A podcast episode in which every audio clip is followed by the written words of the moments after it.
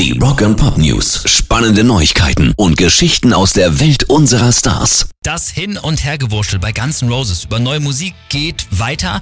Jetzt hat Slash eine neue Wasserstandsmeldung abgegeben und gesagt, wir wollen ganz neue Sachen machen. Wir haben aber auch schon Material, das jetzt in den nächsten Wochen und Monaten rauskommt. Und dann gibt's noch eine Tour im Sommer und danach haben wir dann aber Zeit, in Ruhe ins Studio zu gehen. Und ja, übersetzt heißt das dann so viel wie, wir bekommen jetzt erstmal nochmal so eine aufgewärmte Chinese Democracy Scheibe, wie auch schon die letzten beiden. Und dann werden wir ansonsten noch mindestens erstmal für ein Jahr vertröstet. Und dann kriegen wir vielleicht irgendwann neue Mucke von den Gunners. Ja, irgendwie ein bisschen peinlich. Rock and Pop News. Und wenn es schon keine neue Mucke von Guns N' Roses gibt, dann können wir uns den Frust wenigstens mit Original Kistchen von der Seele rasieren. Die haben ja schon einige Dinger draußen in ihrer eigenen Alcohol by Volume ABV Line. Das war aber hauptsächlich Rum bis jetzt. Nun gibt's aber auch Gin. Der Navy Strength hat 40 Umdrehungen und kostet für 0,7 Liter 39,99 Dollar.